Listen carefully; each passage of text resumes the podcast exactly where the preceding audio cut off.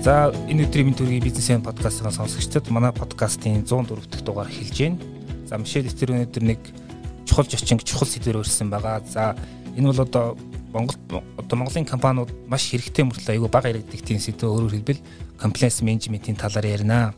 За тэгэхээр өнөөдрийн зочин маань CCM гэдэг компани одоо компани буюу одоо зөвлөх компани. Дэлгэрэнгүй хэлбэл Corporate Compliance Management компаниг үүсгэх захирал ой манд оролцож байна. Өдрийн мэнд. За сайн байцгаана уу. Тэгэхээр та бас манай сонсогчд бас э, шинэ хүн болохоор та яг яг юу хийдэг хүн бэ? Ямар мэрэгчлээ гэдгээсээ зүгээр товчхон өргөд танилцуулаач. Тэгээ. Аа би олон улсын худалдаа бизнесийн эрх зүйч хуульч ерөөд олон улсын хуульч гэж явдаг. Яг Монголд байх юм бэл. Аа магистраа болохоор Москвад хийсэн. Орос улбаны улс те. Аа доктор болохоор Америк нэгдсэн улсад Тэгээд хурж ирээд Монголд бол ерөнхийдөө ихэвчлэн үндсэн домсон корпорациудаар ажилласан. За тэр болохоор Rio Tinto, PwC, а Western Wind Turbine, за Baker McKinsey гэдэг ч юм уу те. Ерөнхийдөө маш их олон төслүүд дээр бол ажилласан. Түүнээс гадна уул уурхайн салбарт ажилласан Southco Business гэдэг юм уу те. Нөгөө эсвэл нөгөө орчин хүчний салбарт ерөнхийдөө ингээд ажиллаад явжлаа л та. А ганц гадаадын юм хөрөнгө оруулалттай үндсэн томсон корпорацид ажиллахад ерөнхийдөө маш их олон юм сурдаг юм бэл. Тэгээд тэр нөгөө суралцсан нэг зүйл маань болохоор ялчгүй compliance, эрсдэл, сайн засаглалын буюу GRC гэдэг нэг нь талаараа суралцаад бизнесийн ёс зүй ямар байдгийг талаараа аа судалгаа хийгээл тэгэл тэр сурсан юмнуудаа зөвлөөл өөр компаниуд Монголын компаниуд зөвлөөл явж байна да. За тэгэхээр эхний асуулт бол юм байна л да. За одоо compliance management гэдэг бас бизнесийн ёс зүйн гэж ярьдаг те. Тэгээд энэ хоёр бол их тийм ойлголт. Тэгээд яг хуу Мишель Витер сүүлийн үед яг бизнесийн ёс зүйн сэдвэр бас нэлийн подкастт оруулж агуулга оруулж ирээгээд данхны жишээ таавалж байна. Тэгэхээр э, эхний асуулт юм байна.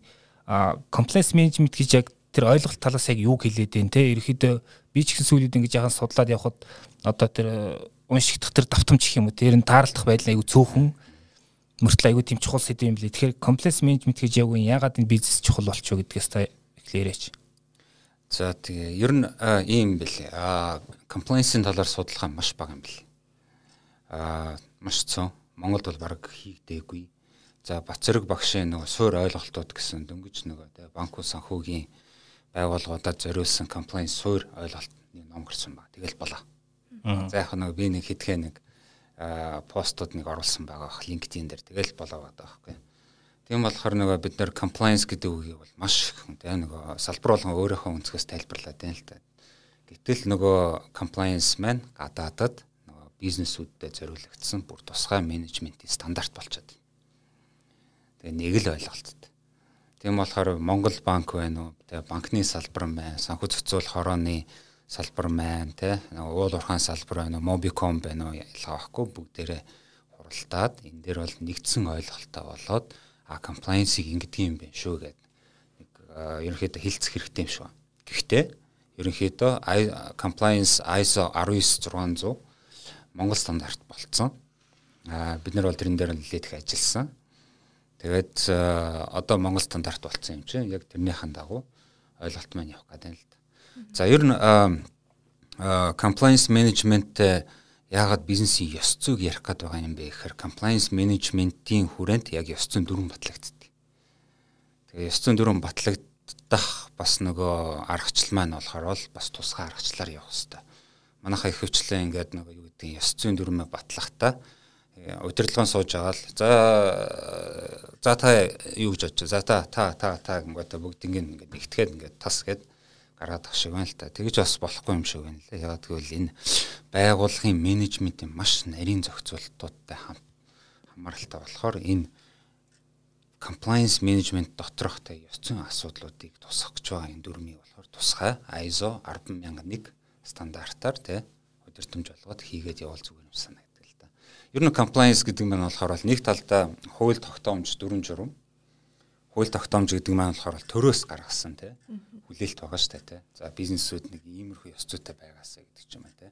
А эргцэн хим хэмжээ гэдэг маань болохоор бол байгууллага маань дотроо дөрвөн журам стандарт тогтоож байгаа шүү дээ. За ажилтнууд маань ингэж нэг ёс зүйтэй ажилласаа гэдэг. Тэгээд төрийн хүлээлтийг өөрийнх нь доторийнхоо хүлээлттэй нийгмийг нийгмийн бас нэг ёс зүйн хүлээлт байгаа шүү дээ. За энэ бизнесмен гайгүй нэг чанартай бүтээгдэхүүн үйлчлэхээр бидний хангачаасаач гэдэг юм те. Хог мог бити хаяасаач гэдэг юм те. Иймэрхүү ингээд бүх ойлголтуудыг нэгтгэл оруулахыг нь бид нар бизнесийн ёс зүй гэж ойлгоод а тэрнийг нь хэрэгжүүлдэг менежментийн арга нь compliance арга байна. За би нөгөө юу үзүүлэх гээд байна л та те нөгөө өөрийнхөө бичсэн ном номноос нэг хэдэн зүйл үзүүлэх гээд ингээд үзүүлэх гайг юм шиг байна. Ер нь ийм байгаад байгаа юм. Аа миний харж байгаа бол нөгөө концепц минь ийм байгаад байгаа юм. Ер нь бол төрөөс болохоор л энэ нөгөө шар хэсэг маань болохоор л те төрөөс бизнесмен ёс ийм ёс зүйтэй байгаасаа гэдээ ялчгүй хүлээлт байгаад байдаг. Тэгээд өөрсдийнхөө концепц моделээ босгодог л та тий. За төрөө болохоор бол за яг нөгөө энэ салбаруудыг болохоор маш нарийн зохицуулъя. Хууль тогтоомжийг гаргаж өгөхгүй бол болох юм байна шүү гэдэг юм те. А эднийг нь болохоор л арай жоохон нөгөө те. Өөрийнх нь чөлөөтэй байдлыг хангуулвал эдгээр чинь харин худалдаага аюулдаж хөө хийчих юм байна гэдэг юм те. Тийм байдлаар бодлого дөрвөн хууль тогтоомжоо зохицуулаад байгаа. Нийгмээс бас нэг юм ногоон хэсэгт нь хүлээлт байгаад. Бизнесмен болохоор л ийм байгаасаа те хог бити хайдаг байгаасаа биднэрт гоё үйлчлээсээ бараа бүтээгдэхүүн чанартай байгаасаа би энийг идчихвэл хордчих болов уу болов гэдэг юм те. Тэр нөгөө дотоодын нөгөө асуудлууд нь нөгөө нийгэмд иргэн болгонд худалдан авалт гэдэг ч юм уу те. Тэрэн дээр нь ёс зүйтэй хандаасаа гэж л үзээд байгаа юм л те. Аа тэгээд энэ хоёрын хүлээлтийг хардсан ч байгаад бизнес өөрөө судлаад compliance management-ээр дамжуулаад бизнесийн ёс зүйн арга барилыг орчирч Тэгэл ялчгүй энэ ингээд дунд нь энэ жижигхэн хэсгийг л бид нэр тэнцвэржүүлсэн бизнесийн ёс зүй гэж л авч үзэх хэрэгтэй байгаа юм. Модельмен болохоор бол яг ийшээгээ тэмүүлэх хэрэгтэй байгаа юм. За яг нэг харамсалтай нь болохоор бол одоогийн байдлаар те нэг зарим тохиолдолд нэг иймэрхүү байдал анзаарэгдэад байна л та те. Юу гэхээр төрийн хүлээлтэнд анх хайцсан том болцсон. Нийгмээ ерөөсөө авч үздэг. А нөгөө байгууллага маань болохоор л юу гэдэг те төрийн хүлээлтээс болоод маш нэг хэцүү байдалд орсон. Ингээд дарамтлуулаач байгаа юм шиг өгөөч юм шиг ингээд яваад идэг л та. Маш тодорхой жишээ бол санхүүгийн цоцолохороо санхүүгийн цоцолох хороноос болохоор бол нөгөө өөрийнхөө тэ нөгөө менежментийн компаниуд гэдэг ч юм эсвэл өөрийнхөө нөгөө тусгай шуурл өгсөн компаниудаас та нар compliance ажилтнтай байх хэвээр нийгмийн даатлагын төлсөн байх хэвээр гэж шаардаад байна л та. Гэтэл энэ маань болохоор бол одоогийн байдлаар яг энэ зураг болчиход. Өөрөөр хэлбэл нөгөө төрөөс жоохон шахал даралт нь үзүүлнэ гэдэг маань болохоор бизнесийн ёс зүйг бүр ингээд нураагаад энэ хоёрын оролцоо маань багасаад тэгэл зөвхөн нөгөө төрийн төрөөс гаргасан дөрвөн журмыг л давж хүмүүрдэхгүй бол тэгэл нөгөө бизнесийг хаачих гад идэг те гэдэг ч юм уу. Иймэрхүү байдалтай байгаад байна л та. А эсвэл энэ дээр зүгээр дэлгэрүүлээд ярихад аа яг компаниуд л угаасаа ингээд одоо энэ одоо таны зургалснаар бол тийм 3 4 төрлийн тийм одоо хэм хэмжээнүүдийн орчинд ажиллаж шээ. Нэг талаас төрийн одоо тэр хууль дүрмүүд нөгөө талаас олон нийтийн хүлээл нөгөө талаас одоо компани дотоод дүрм юм ч гэдэг юм уу. Тэгэхээр яг компаниуд нөгөө яг тэр за төрийн хүлээлт илүү дангайцсан гэдгийг бол угаасаа бид бүхэн одоо мэдчихэж байгаа тийм ээ. А гэхдээ яг ингээд зүгээр яг жаахан гүнзгийрүүлээд асуувал компаниуд мань яг тэр нөгөө бизнесийн одоо ёс зүй талаас ер нь ямар орчинд ажиллаж байна. Яг бизнесийн ёс зүй гэдэг тэр одоо олон улсад хүлээн зөвшөөрсөн тэр зарчмуудаа дагаж ажиллах боломж нь яг хэрэг вэ? Аа түрүүний яг нөгөө схемаас харвал те нөгөө хэрвээ төр маань хит данхаагаад нөгөө тэнцвэржүүлсэн нөгөө байдал руугаа тэмүүлэхгүй бол дарамт үзүүлэл маш ингийн. Аа хэрвээ дараагийн нөгөө юм нь болохоор энэ бизнесийн бас дарангуйлагч байдаг маш энгийн.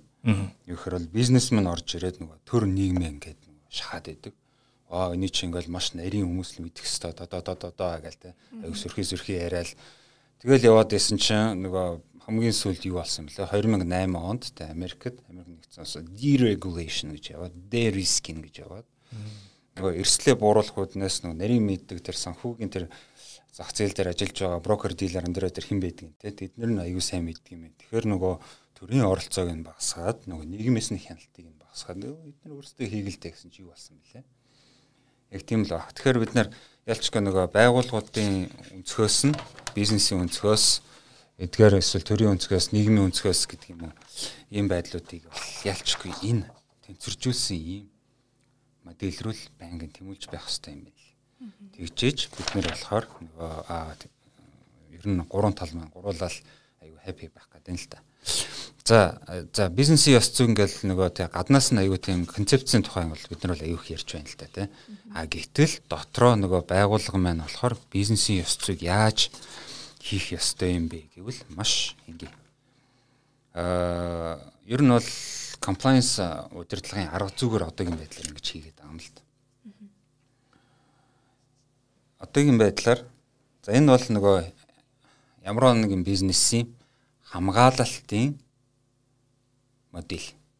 Бизнес өөрийгөө яаж хамгаалах вэ гэдэг модель.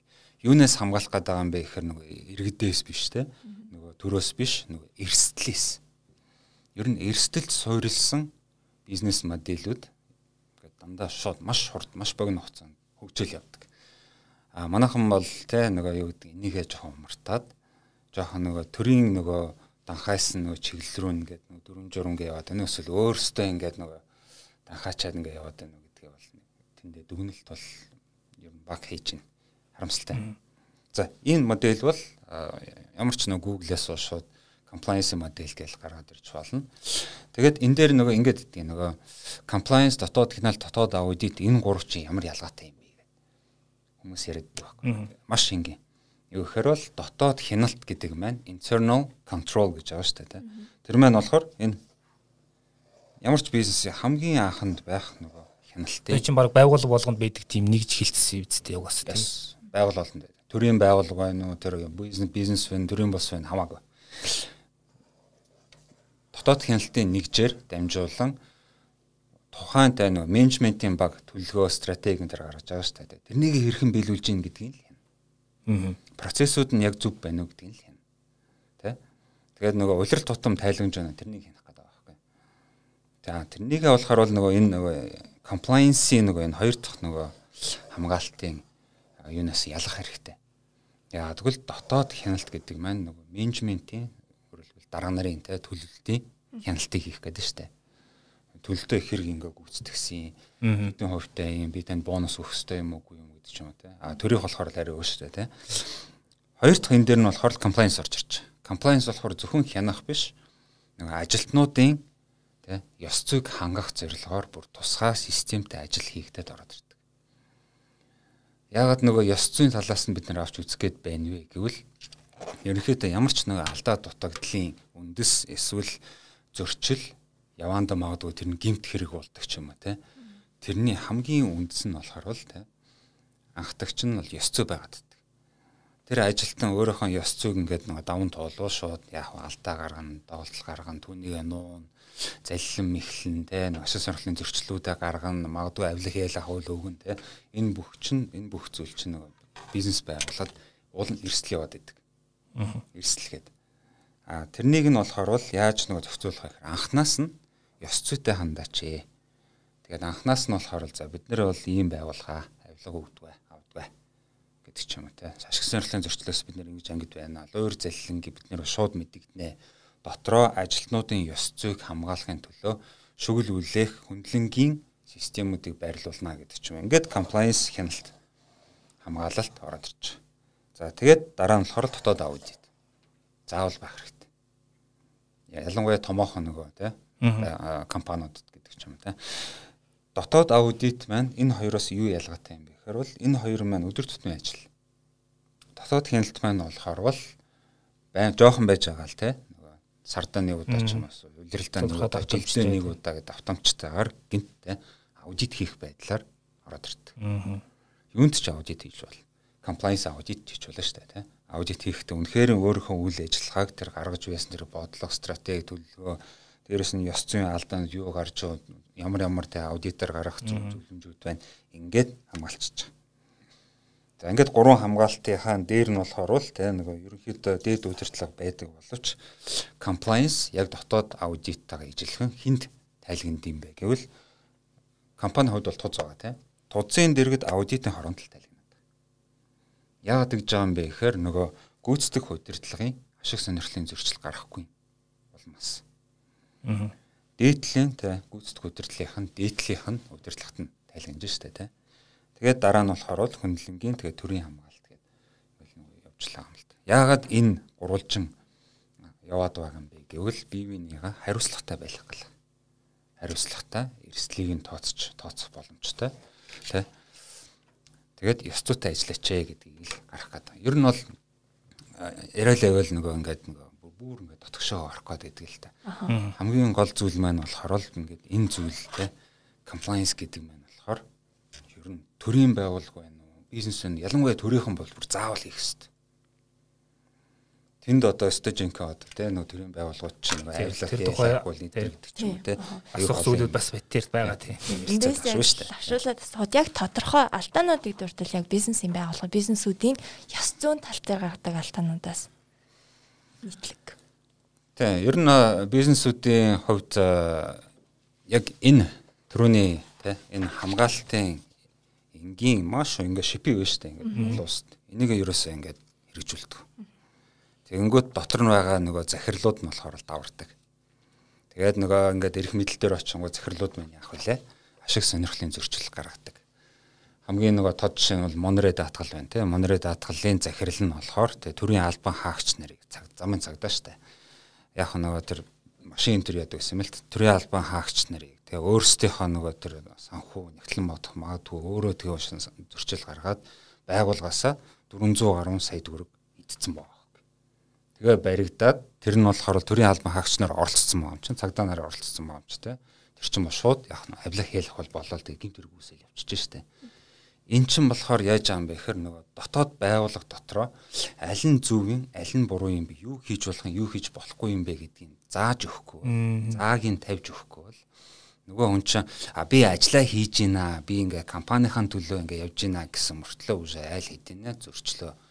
Ёс зүйн нөгөө заагаа ингээ зөрчөөд тэгээд нөгөө магадгүй тэр хүн чинь нөгөө хуулийн мэдлэггүй байж магадгүй шүү дээ. Гинт гэсэн мөртлөө л ингээл яах баах ингээд зөрчил гимт хэрэг ингээд гаргачихсан явж идэг гэдэг ч юм уу тий.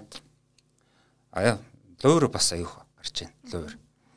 Одоо хамгийн сүүлд нөгөө бүртгэгдсэн маань болохоор миний дэлгүүр 8 энэ төр байгаа дээ тий. Луур гэхээр марк тэрнийг маркетинг гэж нэрлэдэг юм л та. Тэгж болохгүй. Ерөнхийдөө луур гэдэг маань болохоор бол залхин залх хэрэгэлж тий хүмүүсийг төрөгдүүлэхийг л ерөнхийдөө яриад байгаа дээ. Тэгээд яах вэ гэхээр ингээд нөгөө яг лангуу дээр нь очингууд нэг том томоор ингээд нөгөө бөөний үнийг нь бичсэн байдаг. Тэгэхэд нөгөө яг доор нь болохоор бол жижиг жижигнэр те маш жижигнэр нөгөө жижиглэнгийн үн. За тэгээд ингээд нийт ингээд яах нь юм хүнсээ цуглуулаад кассан дээр очдөг 80 мянган төгрөгийн орчим юм авлаа гэж бодоход яг ингээд зургууд 100 мянган төгрөг гарчдаг. Тэ эн чин болохоор бол нөгөө өөрийнх нь тэр нөгөө байгууллагууд нэр хүндийг нь л унгаагаад байгаа. Тэгээд нөгөө бизнес чинь болохоор өөрсдийг алдаад тэр зах зээл орон зай үүсээд байгаа хэрэглэгчээ алдна гэдэг чинь зах зээлийн орон зай өсөнгөө тэрнийг гяс ийм арт харангуудаа орон зай тийм байна. Монголын нөгөө бизнесүүд өөрсдийнхөө нөгөө бизнесийн ёс зүйгээ хийж чаддгүй юм байна. Огч нь. Тийм болохоор шууд энийг орон зайг гяс эзлээд авъя. Тэгэл орж ирэл пад хамгийн ихний нөгөө өрсөлдөгч нөгөө тий нучин дарах нөгөө өрсөлдөгчөө болохоор оргил супермаркетыг сонгоол. Тэгэл оргил хаан маань гяс хажууд нь барайл барайл тэгэл ингэ явчихж байна л. Тэгэхээр яг та нөгөө манай Монгол бизнесүүд өөрсдийнхөө нөгөө ёс зүйн ийм те онлайн концепцийн хувьд нь хийхгүй зүгээр ингээд тааралцснаар ингээ хийж явсны өөр дагавар маань болохоор ингээд хамгийн эцэстэй бол гадны хатал зүгээр маркет алдаал зах зээлээ алдаал өөр жишээр бол маш олон гадны те. Тэгээ тэгэхээр энэ маш маш олон баг. Тэгээ үнэхээр маш чухал сэдв яригдж тэгээд одоо баг энэ бисрк хэмжээний вебинар яваад ах шиг болчлаа тийм ингээд гоё иллюстрацтай. Тэгэхээр бас нэг юм тохиолдол одоо байдаг те одоо нэг түрүү ярьсан төрийн хүлээлт нь илүү данхаагаад нэхээр бизнесийнх маань өөрөө төрөөр дамжуулж төрд өөрөө орж бизнесийг хамгаалах бас нэг тийм одоо сонин чирхалтай тийм арга руу манайх шилжээд нь шүү дээ. Одоо бид нэр бүгдээрээ л харж байгаа те. Тэгэхээр яагаад ийм зүйл болоод байна? Ер нь яг учир шалтгааныг та ахаад нэг жоохон дэлгэрүүлээд яг яриад өгвөл. Наад тар чинь яг юм бэлтээ төрөд ирсэн. За ерөнхийдөө бид нар нөгөө ингэдэг штэ нөгөө онлол зүгээр санах санах хэрэгтэй. Тэгэхээр нөгөө онлоо бид нэр ингээд нөгөө зөв ойлгоо концепц ингээд нөгөө бүх оролцогч талуудаа нэг ширээн сууж байгаа. За ийм байх шүү гэдэг хоорондоо ойлголцохгүй бол хүн хүн дор дор ингээд өөрөөр ингээд нэг бодоод яваад байгаа холбоотой юм гэж би хөвдөө боддгийн. За тэрийн нөгөө нэг э, юу гэдэг нь миний зүгээс хувийн зүгээс те би бас номон дээр нэг оролцсон байгаа л та. Бүр тайлбарлсан нэг алдаатай зүйл маань бол юу гэж ойлгоод юм гэхээр олон улсын бодлого байгаа. олон улсаас нэгдсэн үндсэн байгууллага нэгдсэн үндсэн байгууллагын 17 17 SGD SGD SDG SDGs гэж байгаа шүү дээ тийм доктортой хөгжлийн 17 зорилгыг манайхан 2050 гээд дэлгэрүүлээд төрийн бодлого болгосон. Тэгээд тэндээсээ болохоор салбарын бодлого гэж гаргаад засгийн газраараа дамжуулаад кабинет яам болгоноор дамжуулаад байгууллагын бодлого руу орох гэхээр энэ дэр ингээл толчдөг. Төр болохоор бол энэ хүртэл нь яваад цааш нь болохоор бол бид нар тамаагүй хайчдаг энд л байгаад байна л та. Энэ байгууллагын бодлогыг тэг ингээд нийт ингээд замаар нь одоо энэ гадаадын сайн туршлагуудын юунаас авах хэрэгтэй. За энэ концепцийг болохоор бол уул нь те маш энэ тэндээс дандаа зөвлөдөг. Ингиж яваач салбарын бодлого чинь бол ингээд тэр чигээр ийм том байдаг юм аа. Том дүр зүйл нөгөө гурав багтаасан те энэ миний зураг ш энэ нөгөө Аз хөгжлийн банкны маа нөгөө засгийн газарт байнгын зөвлөдөг. Тэгээд Дэлхийн банкнаас бас ингэ зөвлөдөг. Ерөнхийдөө салбарын бодлогоо ингэж сайн томоор нь дүр зураг хараад тэгээд дараа нь олон улсын бодлого яагаад гарсан юм бэ? Яагаад ингэж гарсан юм бэ? Тэрнийхэн дагуу төрийнхэн бодлого тэгээд байгууллагын бодлого руу орооч гэдгийг л ярих гэдэг юм л. Тийм болохоор нэгдсэн үндсэн байгууллагаас дөнгөж сая те аа бүр ингээд үндсэн дамсан корпорацууд одоо ингээд энэ тэнд очиод ерөөс ингээд хяналтахгүй байна болий. Хүний нөгөө эрхийг ядч нөгөө хамгаалдаг дотор нь DD бие HR DD гэдэг Human Rights Due Diligence гэдэг юм л та. Тэр журмаа батлуулдаг болгоё. Ингээд яг тэр хүрээнд л дөнгөсөө нөгөө худалдаа жуулдрын танхимын дэрэгдэнэ бизнесийн ёс зүй төв төв байгуулагчлаа л та. Тэгэл нөгөө төв байгуулагдсан гут нь бид нар бас дахиад нөгөө концепц санах хэрэгтэй шүү дээ За ойлгож байна те нийгмээс буюу нийгэм буюу эсвэл одоо ингэ дэлхийгээс ингэ хүлээлт байгаад байна штэ. Тэ энэ Рио Тинто ингэ хүний эрхийг дотроо ингээд хамгаалдаг журамтай болоосаа гэдэг ч юм уу те. Бизнес нь одоо ингээд нөгөө те за худалдаа ажилтны танхим дээр хурж ирээд аа за бид нар яд чинь нэг ингээд ёс зүйн ингээд нөгөө нэг төв гэлээ те. Төв байгууллаа. Окей гингүүд төр нь байхгүй. Тэр нээлт нь төвийн нээлт тэр төрийнхэн бас тийсэн харагдаагүй. Миний санаж байгаагаар яг нөгөө төрийн нөгөө хүмүүс нь урж ирээ тийм пиарнд бол дуртай штэ. Тэгэл хурж ирэл оролцоол тэгээ яг жинхэнэ нөгөө оролцоо бодит оролцоо байна нөхөр үг. Тэгэхээр яах юм гэхээр одоо ийшээгээ дөнгөж байгуулагдж байгаа болохоор л магадгүй одоо ингээ сайхан бай хөгжөд энэ подкастыг сонсвол бас жоохон бодохгоо гэж л найдаад байна л да тий. Тийм болохоор энэ тийшээгээ бид нар бизнесийн ёс зүйг босгох гэж байгаа бол төр бас оролцоо хэрэгтэй. Төр яаж оролцох юм бол маш энгийн. Бүх төрийн байгууллагууд яах ёстой юм гэхээр compliance ам дээр их засгийн газар дээр их их хурал дээр их ягаад бид нар өөрсдөө ихгүй байна. Эрслийн удирдлага ингэ хий гэдэг ч юм уу те. Тэгж ингээд оролцоогоо хангахгүй бол нөгөө энэ бизнес ёс зүй минь болохоор л бас дахиад нөгөө нөгөө энэ зураг болох гэдэг л та те. Нөгөө бизнесэнд анхаачаад тэгээд чирж явах гэдэг байдаг. Нөгөө хоёр маань оролцоо байхгүй бол хөгжил бол айгүй баг. Тэ. Тэгээд хөгжил маань баг байна гэдэг нь болохоор л тэгэл маш олон байгууллагууд өөрийнхөө ерөнхийдөө зах зээлийн орон зайг алдчих эхэлнэ гэсэн үг л дээ. Тэгэхээр таны харж байгаагаар яг сая Dodgers редакторын асууснаар л төрийн оролцоо уг нь бол бид нар их байна гэж хараад байгаа. Тийм болохоор хүн бизнесээ хамгаалах гэж төрлөө ордог ч юм уу эсвэл тэнд лоббитх гэж ч юм уу ийм нэг сонин юу өсчээд байгаа шүү дээ тий. Тийм тийм. Аа тэр нэг айгүй сонин кейсүүд байгаа даа. Нөгөө ихэнх манай бизнесүүд болохоор л өөрийнхөө бизнесийг ингээд нөгөө төрийн дарамтаас хамгаалах гэдэг байна одоо гадуур бол маш их ярьж штэ те тортой гамбалд байна бас нэг өөр хүмүүс байна те эднэр чинь болохоор ингээ ингээл прокурор нь хурж ирээл ингээл ялчгүй бизнесийн дарамтлал. Аа чи алтны урхатай юм аа чи юм нүрсний урхатай юм ха ха ха. За алив даваа чи над нэг энд дүүрэг итгэхгүй бол би чамаа ингээд байнгийн дуудаал өдөр болгон дуудаал те жоохон дарамтлаатах чамаас тэдэн дүүрэг аваатахыг гэдэг ч юм а те энээс бизнесмен өөрийгөө хамлах хэрэгтэй хэрвээ тийм гарч байвал мэдүүлэх ёстой. А мэдүүлэх систем нь болохоор бол бас нөгөө шүгэл үлээх нөгөө тусгай хуулиар хамгаалагдаж олон нийтийн нөгөө байгууллагуудын нөгөө хуулиар хамгаалагдах хэрэгтэй байгаад идэг.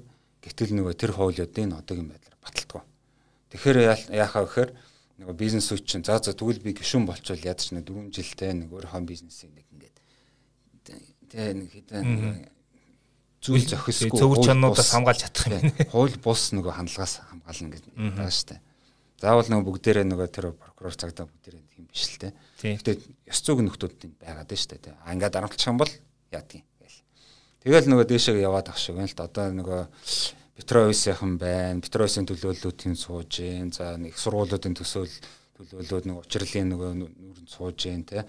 Аа дөнгөж сая нөгөө хэн гişүн бууга явчлаа л да нөгөө Монполиметийн гарамж аав те нөгөө бас дээшээ гараал яг нэг үндсэн зорилго нь тэр биш л дээ. Тэгтээ цаад бас нөгөө тэр агуулганд дотор нь явж л байгаа. Тийм болохоор бид нэр ингээд тэнцвэржүүлсэн энэ концепцээ яг ингээд эхнээсээ концепцээс нь санахгүй бол тий нөгөө үр дагаврынх нь үзүүрээс нь дандаа барьж аваа гэвэл тэгээд кейс болгоноор ингээд хүн явна гэдэг чинь тэр их олон хүмүүс бол амжихгүй шүү дээ. Одоо нөгөө яг энэ кейс болгоноор явна гэдэг алтайг бол энэ автобаз манай Улаанбаатарын автобаз гаргаж штэ тий өөрөөсөө энэ дотроо бизнесийг энэ системийн тэгээ системийн ингээд хамгийн анхдагч нэг алдаа шалтгааныг нь хайхгүйгээр одоо яах вэ гэхээр бол зааддгүй хинж болохгүй байгаа юм бол тий автобусны буудлын болгон дээр хяндаг нэг хэдэн хүн тавьчих гэдэг ч юм уу. Одоо хэрвээ та нар харж байгаа автобусны буудлын болгон дээр нэг хяналт гэсэн нэг ингээд нэг хэдэн хүмүүс зогсож байгаа. Хоёр гурлаа ингээд доо доо доо доо гэмээрээ тий. Тэгэж нөгөө бид нар нөгөө үр дагаврын үзүүрээс нь барих гэдэг. Гэтэл бид нар яах хэрэгтэй юм гэхээр дахиад зүгээр л концепцээ санаал тэгэл яг онлынхын дагуу хийчих хэрэгтэй. Хамгийн амар л. Тий. Тэгэхээр концепц л яг гоё тий одоо. Гэхдээ яг нөгөө амьдрал дээр ингээд буугаад ирэхээр тэр ингээд биелэх магадлал ингээл айгүйх одоо дүр зургийг гонхтой болол гэж юм та. Хамгийн одоо харамсалтай нь юу гэхээр ийм нэг нийгэмд ийм хандлага байгаад шиг ба. За авилга гэдэг бол угаасаа бизнесийн зардлын угаасаа нэг тийм салшгүй хэсэг болцсон юм байна. Бизнес ямар нэгэн байдлаар бизнес хийж байгаа юм бол энэ тэзээ нэгэн цагт тулна ямар нэгэн байдлаар одоо тэр тухайн тэр одоо зөвшөөрлийг өгөх гэж байгаа нөхөр ч юм эсвэл бодлыг гаргаж байгаа нөхөрт нөлөөлөхөөсөр аргагүй байдалд ордог юм. Нэг өсөр атсан шалаанд ордог шүү дээ. Одоо нэг талаар ингээд бөөн цаг хугацаа зараад зардал гаргаад ингээд яг бизнесийн зарчмаар цэврээрээ явъя явах бас сонголт байгаа. Нөгөө талаар нөгөө нөхөрт нөлөөлөөд ажлаа хурдан бүтээх тийм боломж байгаа. Маах их нь ингээд хоёр дахьыг нь сонгоол байлээ. Тэгэхээр энэ энэ дээр та ямар бодолтой вэ? Ер нь яг энэ дээр нөгөө айгүй хэцүүлтэй. Юу гэхээр бол бид нөгөө дахиад юу төрлүүгээл жоохон орох гэдэг юм л да тий. Уул нь төрмөө нь болохоор тий төрийн албан хаагчийн нөгөө ашиг сонирхлын онлын нөгөө модель ч юм бол энэ штэ. Иймэрхүү л байхгүй. Төрийн албан хаагчаас ерөнхийдөө юу хүсэж байгаа юм бэ гэхээр эхлээд тий улс төрийн тий бодлогоо зохицуулаа. Дараа нь болохоор хууль тогтоомжийн дагуу яваа Тэгээд дараа нь чи тэгээ нөгөө төрийн албан хаагчд ажиллаж байгаа юм чи чи ард иргэдийн эрх ашиг бодно шүү. Энэ онлайн модель. Тэгээд тэгээд дараа нь өөрийнхөө гэр бүлийн тий ашиг сонирхлыг найз нөхдийн танил талын гэдэг ч юм уу. Тэгээд хамгийн сүүлдээ өөрийнхөө хувийн ашиг сонирхлыг ингэж нөгөө дараалалаар нь тавих юм биш үү гэдэг модель уулан гаргасан байхгүй юу. Гэтэл одоо юм байдлаар амьдрал дээр яаж байгаа юм гэхээр нөгөө би бас дахиад хэлдэг. Бүгдээрээ тийм биш шүү дээ, тий. Тэгэхэд нөгөө зарим төрлийн албан агчид угаагүй ёс зүйг албан агч нэгж удаад. За улсын хуулийн ингээд ойлгомжтой. Яг бол эндээс нь ялчгүй хариуцлага тооцох гэдэг шүү дээ. Тий. Ажлаас нь алчих гэдэг шүү дээ. Тэгээд дараа нь болохоор шууд өөрийн хувийн ашиг сонирхол гэр бүлийн найз тэгээд нөгөө энэ хоёр нь нэг солигдсон. Тэгээд энэ хоёр дээр нөгөө хяналт дээр эдийн сонирхол хамгийн доор явчих шүү дээ. Хамгийн доор ингээд шууд өөрийнхөө сонирхлоо хамгийн дээр тавьчихж байгаа. Тэгээд арт иргэдийн нөгөө сонирхлоо ингэж тавьдгийн шүү, тэгж тавьдгийн шүү. Модель нь болохоор бол ийм шүү гэдэг зааж өгөх compliance журмууд нь тухайн яам зам дээр байхгүй. Тэгээд зарим яам дээр би нөгөө нөгөө сургалт хийж лээсэн л та. Тэгэхээр зарим яам дээр ингэдэг юм байна л. Аа, авилга хэл ахвал та тэр АТ гэл дэмждэг юм байна. Манад байхгүй. Аа гэж боддог зарим албан хагас нар тэгж бодоод байна шүү дээ бүр. Тэгээд нөгөө бүр яг нөгөө тайлбарчлаа юм л дээ. Үгүй шүү дээ. Нөгөө жинхэнэ авилга хэлэх болж яг энд явагдана. Эрсдэл чи яг энд байгаа. Тэ. Дээрээс чи одоо ингээд их хурлын гишүүн уцтаа тхөө ёо чи наатахаа энэ манай энэ компани нэ тэр ихээр яах хэвтэй. Мэдүүл. Мэдүүлснээр л явах гэдэг юм л да. Даанч нөгөө бас дахиад нөгөө ус төрлөө жоохон орох гэдэг юм л да. Одоогийн байдлаар нөгөө гурвалжин авилгын нөгөө хариуцлагын системийг эвдчихлээ. хуучин болохоор бол те нэг авилгалын авилга АТГ-ийн даргаыг их хурлаас томилдог байсан бол нөгөө дэд байгууллагын томилоод байна шүү дээ. Одоо засгийн газар өөртөө авчингууд нөгөө компаниуд дэр юу болдог вүлээ. А чи тийм алдаа гаргал өсч харин тийм ээ уулын ингээд ингээд ингээд баахан үе тоочдөг шүү дээ те. Шалтгаан тоочолдаад тань бол аа за за гэдэг илээд ингээд явуулах гэдэг шүү дээ. Тэнгүүт яг ихэр засгийн газарт одоо нэг тийм эрсдэл үүсчихэд байна л. Тэгэхээр нөгөө амьсандаа ингээд мөнгө чихэл авлага аваад байвал яах нь аа за за нэг удаа юм за гэд илээ явуулах гэдэг байгаа байхгүй. Дээдлийн байгууллагт нь одоо нэг мэдээлэл нь очихгүй тэгээ мэддэхгүй. Тэгэхээр нэг алтан гурвалжингийнхэн юг болохоор эдгээр маань нэвдчихлээ л гэж би хараад байна. Тэгэхээр яг түрүүний асуултан дээр хэл авлруулаас ухад яг тэр атсын шалаанд орсон бизнесмен аль талыг нь барих хэвээр ер нь яг алсаа бодвол нэг нэг талаас одоо тэр зардлаагаар газаг хугацаагаа зараад үнчээр одоо ингээд явах га зүтгэх үү эсвэл систем нүрээ тийм ч ингээд Тийм. Одоо ямар ч зөв төлөх үн цэн яг юу юм тийм дээр. Тийм, буруу системд орохоор аргагүй ихэнд ордог гэж байгаа шүү дээ, тий. Ингиж ийм хандлагыг одоо авшруулад яваад ах уу эсвэл одоо төрөөс энийг застал хүлээхгүйгээр юу хийж болох вэ гэдэг талаас нь бизнесмэнүүд өөрсдөө. Бизнесмэнд өөрсдөө болохоор бол нөгөө энийг л хийвэл зүгээр. Ёс зүгэл барих хэрэгтэй. Ёс зүгөө барь. Яа тэгвэл ийм байгаад байгаа. Одоо нөгөө маш их олон нөгөө тендер зарлагдаад те Тэгэл төрөөс болохоор шахааны бизнес, тэнэрийн лөө өрмөр гэл баах юм явагдал байна штэ тий. Гэтэл нөгөө энэ дунд тий бүх аа тендер бүх зүйл бүх зардлууд бол дандаа юу бүртгэгдэж байдаг.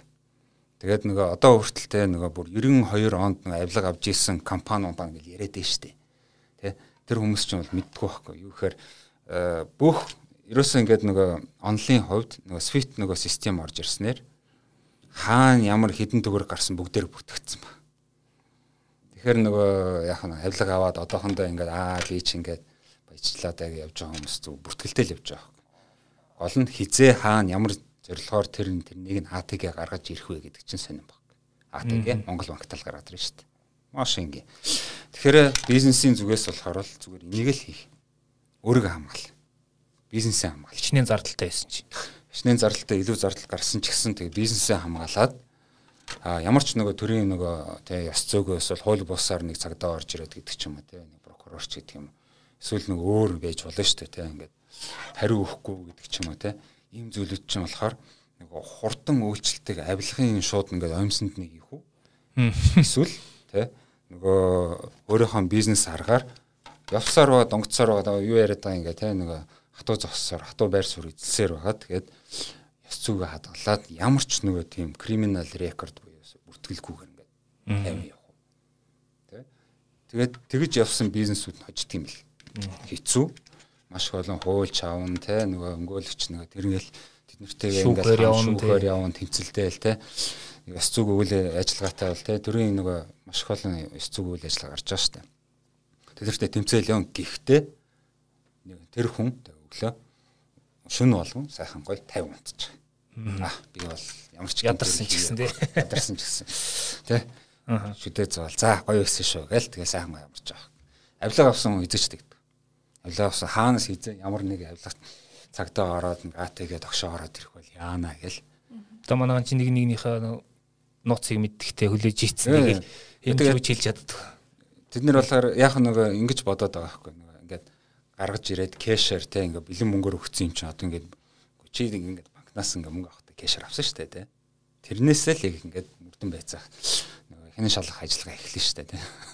Тэрнийг ерөөсө боддог байхгүй. Бүх мөнгө бүх авилгал бүртгэлтэй Тэгэхээр одоо бизнесийн салбарууд ингээд бусдаас бусдаагаа харьцуулбал илүү одоо нөгөө төрийн зохицуул, янз бүрийн стандарт, дүрм журм шаарддаг салбарууд байна шүү дээ. Одоо уул уурхайч гэдэг юм уу, эрчим хүч, одоо банк санхүү энтер гэх те төр ингээд айгүй орж зохицуулах шаардлагатай салбарууд дээр ингээд нөгөө нэг ашиг сонирхлын зөрчлийн эрсдэл төр авилга мавилга гээл хамгийн хэрсэл үүсэж байна л да. Тэгэхээр яг одоо энэ heavily regulated гэж нэг англиар ярьдаг шүү дээ. Яг ийм салбаруудад бизнесмен хүн яг одоо тэр нэг ёс зүйн код, бизнесийн ёс зүйн кодоор явах боломж нь ер нь хэр вэ манайд байгаа. Байгаа юу? Байгаа. Бүр илүү нөгөө heavily regulated буюу илүү ингээд нэг хууль тогтоомжоор зохицуулах эрх тусам ёс зүйгоо баримтлах боломж нь илүү их бүрддэг. Аа зөв. Яа тэгвэл нөгөө аа төрөөс болохоор бол нөгөө зохицуулт маань илүү нарийсаад эхэлж штэ тий. За чи ингээрэ тэгж болохгүй шүү. А ингэчүүл ингэ шүү. Чи ингэ шүү гэл ингээл те. За чи тэгчих а би ингэчигээд тохиролцоонд бүр илүү нарийсаад эхэлж штэ. Энэ тохиолдолд бол ёс зүй маань болохоор бүр амар болоод эхэлнэ. Тэгээд тэрнийгээ заавал нэг нэвтрүүлэх хэрэгтэй. А тэгвэл энэ дундаа болохоор л дахиад нэг энэ концепц нөгөө мартах хэрэггүй яадаг л төр бизнес хоёр л одоо яригдаад байна штэ. Хоорондоо. Гэтэл нөгөө нийгмийнхаа нөгөө хүлээлтийг бид нар бас нэг санаж байх хэрэгтэй тий. Тийм болохоор нөгөө юу гэдэг нийгмийн хариуцлага хүрээнд гэдэг ч юм уу заавал судалгаа хийгээд өөрсдөө ч судалгаа хийгээл явж лээд тийм нөгөө манай харилцагчид үйлчлүүлэгчид да да да хүсэлтэй нөгөө гэл нөгөө явж идэг мөртлөө нөгөө ёс зүйгээ болохоор бол нөгөө орхитуулчихэд тийм л. Тэгээд энэ талаас нь одоо нөгөө хяналт хийх хэрэгтэй байна. Шүглүүлэх системийг олон нийтийн концепцээр олон нийтийн байгууллагын концепцээр эндээ оруулахгүй бол энэ хоёр маань л нэг одоогийн байдлаар тэгээ авилах яйлах бол ашиг сонирхол шахаана бизнес заримдаа хоорондоо үгс ярьж шүү дээ. Төсвийн хулгай молгай гэдэг энэ энэ л яваад байна шүү дээ. Тэ. Энэ бүх зүйлийг тэ энэ хинж явах хэрэгтэй байхгүй. Олон нийт. Бизнес хянахгүй. Бизнесийн зорилго тийм шанах биш. Уулын төрийн нөгөө юун дээр болохоор бол тэ зохицуулт бодлогон дээр болохоор өөрөөсөө шударгаар нөгөө хянах хэрэгтэй байдаг. Гэтэл өөрөөсөө хянахгүй шүү дээ. Бас дахиад нөгөө юу гэдэг аимсандаа мөнгө жихэнгүүт нь л толгойг нь илж явуулаад тавил энэ бол хяналт биш шүү дээ тий. Тэгэхээр хяналт энд байх хэрэгтэй. Э, хамгийн энгийн жишээн дээр хэлээ л да тий нөгөө юу гэдэг танаа нөгөө гэрийн гадаад л гаднах нөгөө замын засвар гинт явагдлаа гэж хэлээ л да тий. За тэн дээр зарлагдлаа, тэнд компани яллаа. Компаниг тэр замыг тий маш яг стандартын дагуу хин хянах бай. Түр хинчээд байгаа иргэдийн оролцоогүйгээр мэрэгжлийн хяналтанд хүлэн хурж өрөөл хүлээгээд авна. Тэгээд зарим төр юу тэр зам тээврийн компанид нь болохоор бол бүх ингээд төвшөнд нь хэлэх бол авилга өгөөд байна. Тэгэхээр яах вэ гэхээр нөгөө яг тэнд амьдарч байгаа иргэдэн гарч ирээд хэмжээд үзье л та. Зогсчлт те. Алив тэр 32 сан чанаа те. Ягаад та нар масалтаад байгаа юм. Үлээч. Энд чинь миний зам, миний машаа яв. Миний хүүхдүүд дугуугаар явна гэдэг ч юм те ийм байдлаар те хяналт ямар ч нэг бизнест ингээд ийм гурван байдлаа нэг мартахгүйгээр хяналтаар явах юм бол бид нар бол ерөөхдөө хөгжинэ. А үгүй бол нөгөө төр хувь хоёр хувилдаад нөгөө иргэдийгээ болохоор бол ирлэхэд хоорондоо нөгөө одоо наад чинь манай гол асуудал болчиход байгаа шүү дээ тий. Зөвхөн зам гэлтэхгүй тий. Маш их олон асуудал гаралт юм болчиход байна шүү дээ. Тэгэхээр энэ олон нийтийн хяналтыг хэрэгжүүлэх тэр одоо механизмууд нь хамгийн түрүүнд Монголд хэрэгжүүлэх боломжтой нь ямар арга замууд байна? Тэр олон нийтийг хяналттай болох одоо олон нийт чинь нэг юм тодорхой одоо тийм уурах тарихтай байх хэрэгтэй байх болчиход шүү. Ерхэд энэ ийм тодорхой дататай, тодорхой чадвартай, тодорхой нэг байгууллагатай, байгууллагатай институт маягаар хөгжих ёстой болж байна. Гэтэл энэ манад ингээд орхичод байгаа. Энийг юу яах хэрэгтэй юм? А ер нь гадаадын нэг хөгжилтэй улс орнуудыг судлаад үзэхэд тэнд олон нийтийн концепц яваад. Олон нийтийн байгууллага гэдэг Манайд болохоор бол нэг төрийн бус байгууллага байгаа шүү дээ. Дотор нь 2 3 төрлөө тэгэл болоо. Гэтэл тэнд олон нийтийн байгууллага гэж байгаа. За тэгээ олон нийтийн байгууллагын концепц нь манай нэг үндэсний радио телевизийн концепцтэй ижилхэн. Гэхдээ илүү боловсронгуй гоё болсон. Манай нэг үндэсний радио телевиз нэг MNB channel те одоогийн байдлаар нөгөө цорын ганц олон нийтийн байгууллага Монголд байгаа. Өмнө нь болохоор худалдаа ажил төрийн танхим олон нийтийн байгууллага байсан нөгөө шудраг урстай энэ олон нийтийн байгуул байсан. Бүгдийг аваа төрөх болгоцсон. Шудраг урстай төрөх болгоцсон. Хэрэг эрхлэгчээ төрөх болгоцсон. Юу болохоор худалдаа ажил төрийн танхим болохоор нөгөө ашигын бус нөгөө төрийн бус ба ТББ. Тий. Цорын ганц олон нийтийн нөгөө концепц хамгаалсан. Тэнд байгаа. Тэгээд концепцийн дагуу яах хэвээр ер нь юм яадгийм бэ гэвэл маш энгийн. Ямар ч нөгөө байгууллагад төрийн бус байгууллагад тий санхүүжилтээр нь л нөлөөлдөг. Нөлөөлөх боломжтой байдаг. Тэгэхээр санхүүжилтийг энэ би бас нэг номдоо нэг яасан л гэхдээ нэг зургийг авчирсангүй. Олон нийтийн нэг олон нийтийн байгууллагын концепцийг энэ нөгөө юу MNB-гийн юун дээр би нэг төрслөд үзээ те.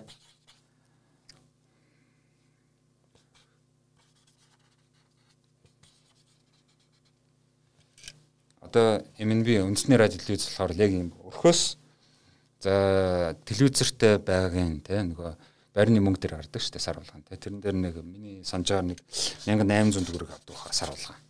За радио ашиглаж байгаа гээд нэг 300 ч лөө тий. Тэгээд нэг сар болго ингээд нэг 2100 төгрөг аваад шүү дээ.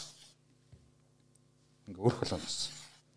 За тэгээд төрөөс жилдээ нэг удаа аа хүн бас санхүүжилт өгдөг. Төсвөөс тийм. Төсвөөс шууд төсөвлөөд хуулийн тим анх энэ нөгөө олон нийтийн байгууллагын концепц чинь Дэлхийн банкнаас бид нэр зөвлөөд тэгээд нөгөө үндэсний радио телевизийг нэрээ олон нийтийн байгууллага байлгах хэрэгтэй юм байна гэд авч үлдсэн баггүй.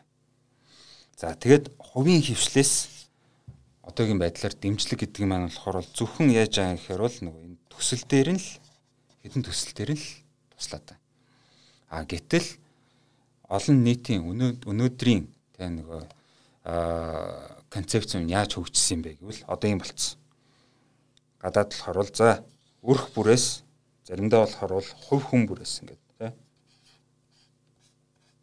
Хувь хүн бүрээс за нэг айгүй шалахгүй нэг хэдхэн төгрөг авдаг.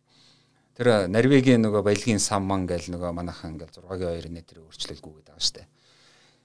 Тэр нь чин цаана ямар хяналт байдаг юм бэ гэвэл бүх бүх арт иргэдийн хяналт. Хүн болгон энэ олон нийтийн евро сар болгоно 1 доллар тушаадаг. Тэгээд тэр нь болохоор бол аа чөлөөтэй. Заавал албатан биш. Бид нар бол одоогийн байдлаар баг албатан тушаагаад байгаа шүү дээ. Маш их олон байгуул өрхөд болохоор юу яриад байгаа манад радио байхгүй би 300 төгрөг төлөхгүй гэдэг ч юм ингээл яриад байдаг шүү дээ тий. А гэтэл тэнд болохоор бол энэ олон нийтийн байгууллагын ач холбогдлыг нь ойлгоод эн чинь нөгөө төр хувийн хөвшлийн ингээд нөгөө хувилдуулахгүйгээр ингээд байлгаж байгаа хяналтын байгууллага юм биш үг ойлгочод байгаа юм.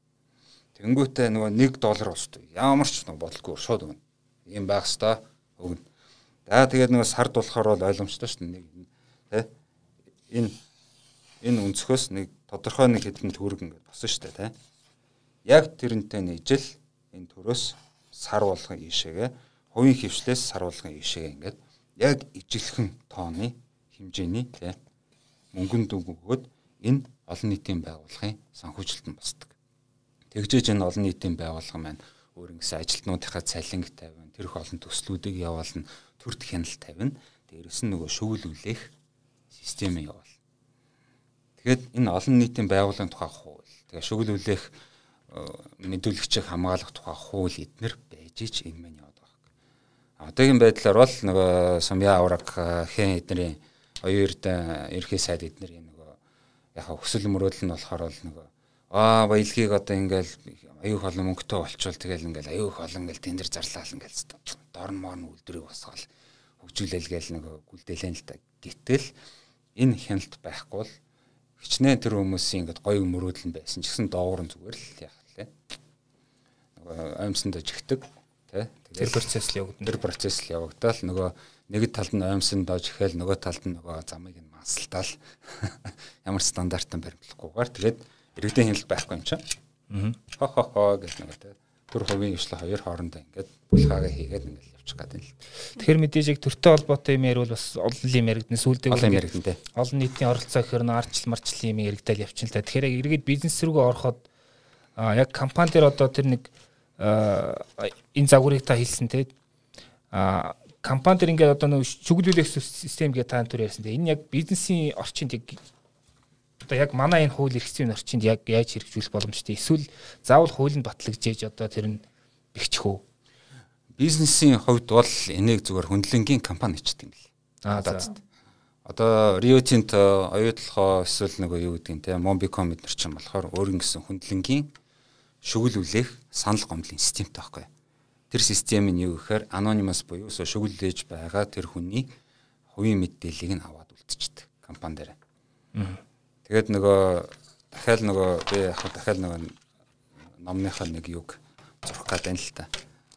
Бас нөгөө алтан гурвалжин гэдээ яагаад тэгээд байгаа юм бэ гэхээр нөгөө би нөгөө бие биентэйгээ нөгөө те хариуцлагын үүрэг нөгөө хариуцлага тооцох арга байгаа нэг нөгөөгөө хийгээг бол хой чи гэдэг нэг гурдагч нь орж ирээд хоёр хийгээч болооч гэдэг.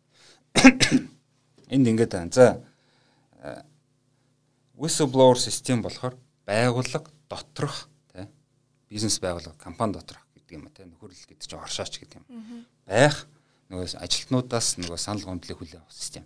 Яагаад ийм систем гурвалсан систем хөндлөнгийн нөгөө байгууллагаар шийдвэрлэх гэдэг юм бэ гэвэл хэвчлэн ажилтан захирал хоёр ингээд тулах юм бол бие биентэйгээ жоохон муудалцаад үл ойлголцоод тэгээд нөгөө захирал нь уурандаа нөгөө ажилт нь халаад тэгээд ингээд ажилт нь хохирчдаг гэдэг ч юм а тийм тохиолдол их олон байна. Тэгэл нөгөө яах вэ гэхээр шүүхтэй шүүхийн зардал гараад ирнэ шүү дээ. Тэгэл ойлгомжтой. Тэгэхээр тэрнээс өмнө тий тэр ажилтны нөгөө хувь хүнийх нь талаар бити нөгөө тий алтайг нь бити хувь хүн дээр ингээд үлгэх гээд байгаа чи. Эхлээд магадгүй эн чинь процессын менежментийн процессын алдаа гэж дээ. Хэрвээ тийм тохиолдол болохоор шүгэл үлээх нэг систем нь болохоор за энэ ажилтан байна тий. Ажилтан. За энэ бол нэг шүгэл үлээх компани. Аа эсвэл төрийн бус байгууллага ч юм уу тий. Хамаагүй. Хамгийн гол нь хөндлөнгийнх байх хэвээр. За энд болохоор бол нөгөө компани нөгөө бизнестэй. Бизнес буюу энийг нь хариуцж байгаа compliance ажилтан. Compliance ажилтан. За эндээс болохоор ийшээ мэдүүллээ. Шүглүүлэхээр те. Яаж мэдүүлэх юм гэхээр ихэвчлэн хоёр нөгөө юугаар мэдүүлнэ. Нэг нь болохоор бол нөгөө вебээр веб хуудасаар нь мэдүүлнэ. Эсвэл утсаар ярина. Аа. Утасны дугаарт тусгай. Машинг. Ихэвчлэн нөгөө утас нь бол өнгө байдаг. За тэгээ ярьлаа. Эндээс нь болохоор бол яах нь ийшээгээ энэ ажилтны хувь мэдээл, хувь хүнийх нь мэдээлэл нь аваад үлдчихнэ. Гэхдээ танад нэг ийм асуудал гараад байж шүү. Танах магадгүй энэ тэ менежментийн алдаа гэж магадгүй шүү дээ. Ингүүт энэ хүн тэ энэ ажилтны хин тэгчүү гэ тэ алив хин тэгчүү гэд хайхаа оронд менежментийн алдаа эхлэх хагаад эхэлдэг. Аа. Эндэл гол сур яваад байгаа. Тэгээ менежментийн алдаа буюус л нөгөө менежментийн багийн алдаа биш шүү дээ. Энд чинь процессын алдаа гэж магадгүй шүү дээ, тэ. Процессын алдаадунд а энд нь ингээд нөгөө тэ корректировк корректировк ингээд хийчихвэл энэ манай менежментийн энэ алдаагаас ингээд ингэж харчих юм байна. Ингээд янгууд яах нь буцаад мэдэгддэг. Ихэвчлэн энэ бол нөгөө 2-оос тий 14 хоногоос нөгөө 30 хоног байгаа юм л да. Тэгэл энэ дотор бүх нөгөө дотоод compliance-ийн дөрвөн журмаа дүн шинжилгээ хийдэг дөрвөн журмаар гэлс явагдал тэгэл хариу өгдөг. Өөрөөр энэ компани засаглалын бас нэг тийм гоё механизм байх нь шүү дээ. Сайн засаглалын програмор байвал нөгөө ерөнхийдөө энэ шөглүүлэх системийг ашиглах хэрэгтэй манай компаниудыг ишээгээл явууллаа л. Тэгэхээр бас нэг зүйл асууя. Одоо бид нар хуулийн цоорхоо гэж ярьдаг шүү дээ. Одоо нэг хууль эрх зүйн орчинд нэг тийм ашиглах тийм цоорхоо данзаардаг те зарим тохиолдол те. Өө эн чинь ийм зохицуулт юм байхгүй маань ингэж болох юм байна гэд. Тэгээд тэр цоорхоог нь ашиглаад одоо тодорхой нэг үйл ажиллагаа явуулчихдаг. Яг ийм тохиолдол одоо мэдээж тэр ёс зүйн талаас бол тийм сайн одоо алхам биш те. А гэтэл яг энэ үед тухайн бизнесменийг ер нь юу гэж үнэлэх ёс зүйгүй бизнесмен гэх үү эсвэл одоо сэргэлэн хүн гэх үү одоо яг энэ тал дээр ёс зүйн талаас ямар тайлбар хийж болох вэ? Яг хоо би зүгээр хувь хувьдаа бол ингэж боддгийн. Аа тийм хүмүүс нь болохоор л хөвчлэн жоохон нөгөө муу бизнесмен л байхгүй. Аа. Бизнесмен муу жоохон мэдлэг жоохон юу гэдэг юм те. Тэгээд нөгөө бизнес хийж байгаад ихэнх ихэнх нөгөө бизнесмүүд нь тийм байгаад байна л тэгэхээр бизнес хийж байгаад нөгөө их сургуулийнхаа нөгөө онлоо үзээгүй. Тэгээ яаж хийж байгаа төгссөн. Аа яаж иж яаж иж гэдэг нь ярьдаг штэ тий. Төгсөөд тэгээд яг вэхээр уулын дипломтой. Тэгсэн мөртлөө нэг онлуудаа ингээд үзээгүй. Тэгсэн мөртлөө ингээд хараа ухаанаар ингээд бизнесээ ингээд өчнөө жил болцсон.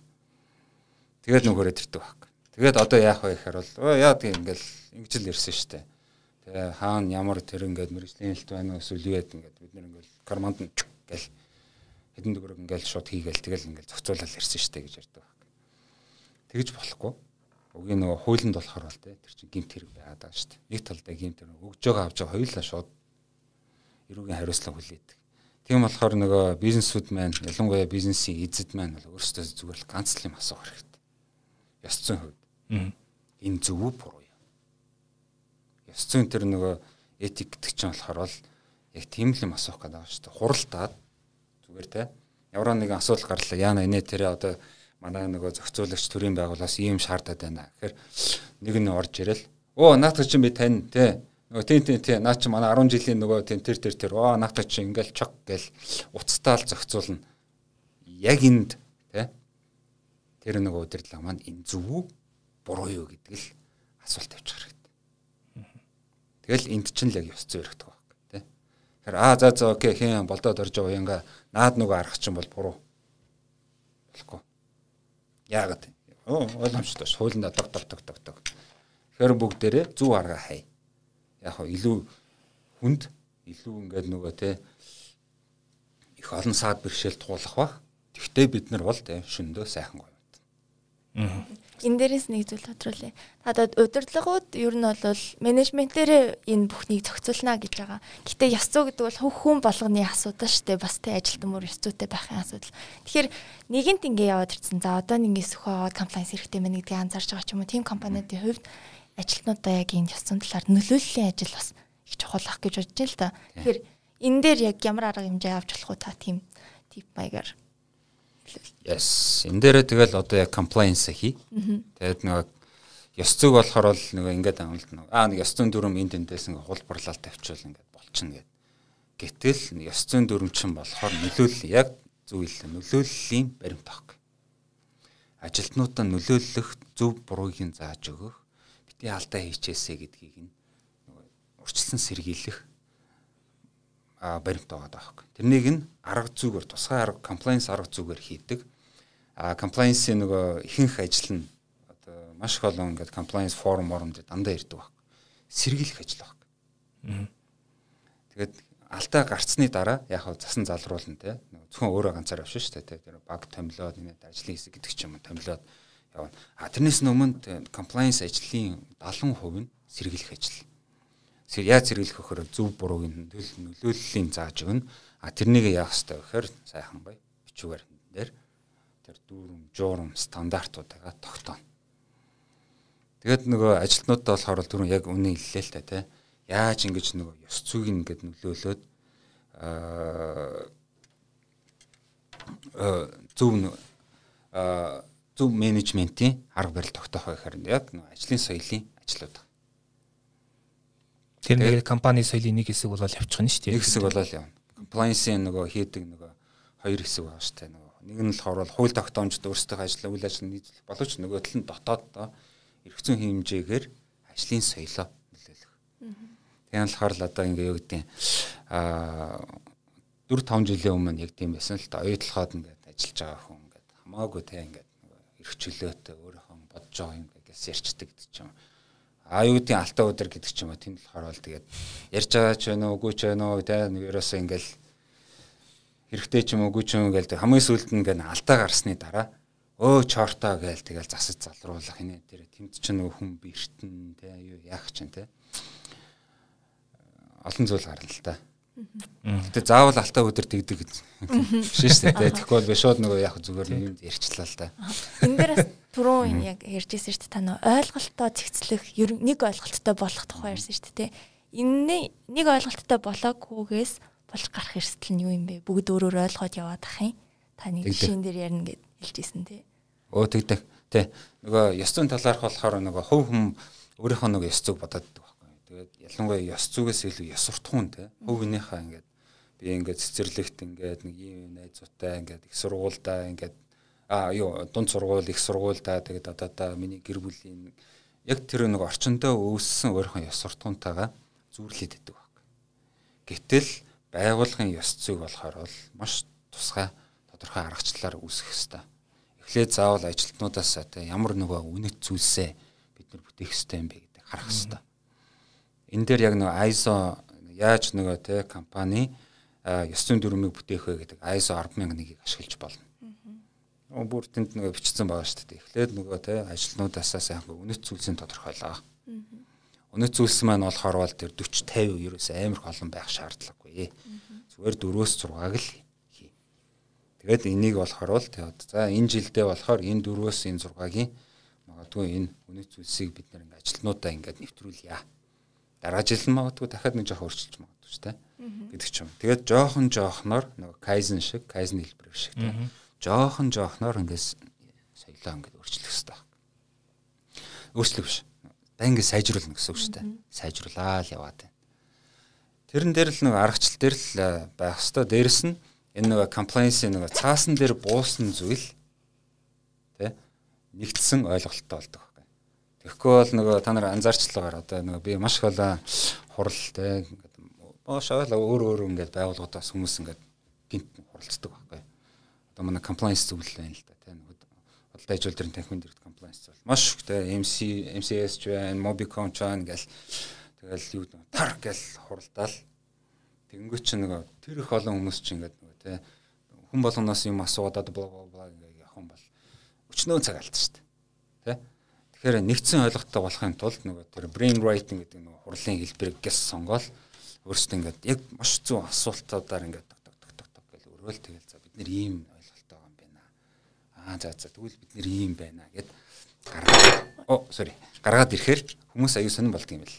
Өө тийм өө тийм биш та. Тэгвэл ингээд ингээд ингээд яа ингээд ингээд ингээд ярьчих гээд бичсэн бичигдсэн самбар байна уу цаас байна уу тэрэн дээр шал өөрөө байхгүй. Аа хэрвээ ингээд нөгөө яриалах юм бол те нөгөө юу ч бичихгүй ямар ч нөгөө дүрм мөрөн батлахгүй те ингээл яриалах юм бол тэгэл яриал гэдэг юм. Тэгээд 10 жил ч ярьсан тийм хүмүүс байдаг юм л. За баярлаа. За. За баярлаа. За тэгэхээр өнөөдөр их чухал сэдвээр ярьлаа. Жишээлбэл оймондох зөвлөх CCM консалтингийн компани гүйцэтгэх захирлаа манд оролцлоо. За тэгэхээр бизнесмен подкастыг та бүхэн бизнесмен сайтын подкаст болонгаас iOS Android үйлдвэрлэлийн системүүдийн подкаст аппликейшнуудаар зам World Plus, M Plus аппликейшн одоо суугуудаар ийм суугуудаар сонсчихвол зам YouTube дээр бас манайх бас байгаа тийм ээ. За баярлалаа ингээд таныг манай подкаст дээр оролцсонд баярлалаа. За баярлаа. Би бас нэг алт нэг өөрийнхөө нэг TikTok сургалтуудаа бас нэг Тэгээ чи би нөгөө Facebook дээр нөгөө TikTok ой мандахын TikTok сургалтууд гэдэг Аа за. пэйж дээр бас нөгөө энэ талаараа яриад байгаа юм. Тэр нөгөө тэрнийг бас орж сонирхорой гэж хэлмээр. За баярлалаа үрсэн. За баярлалаа.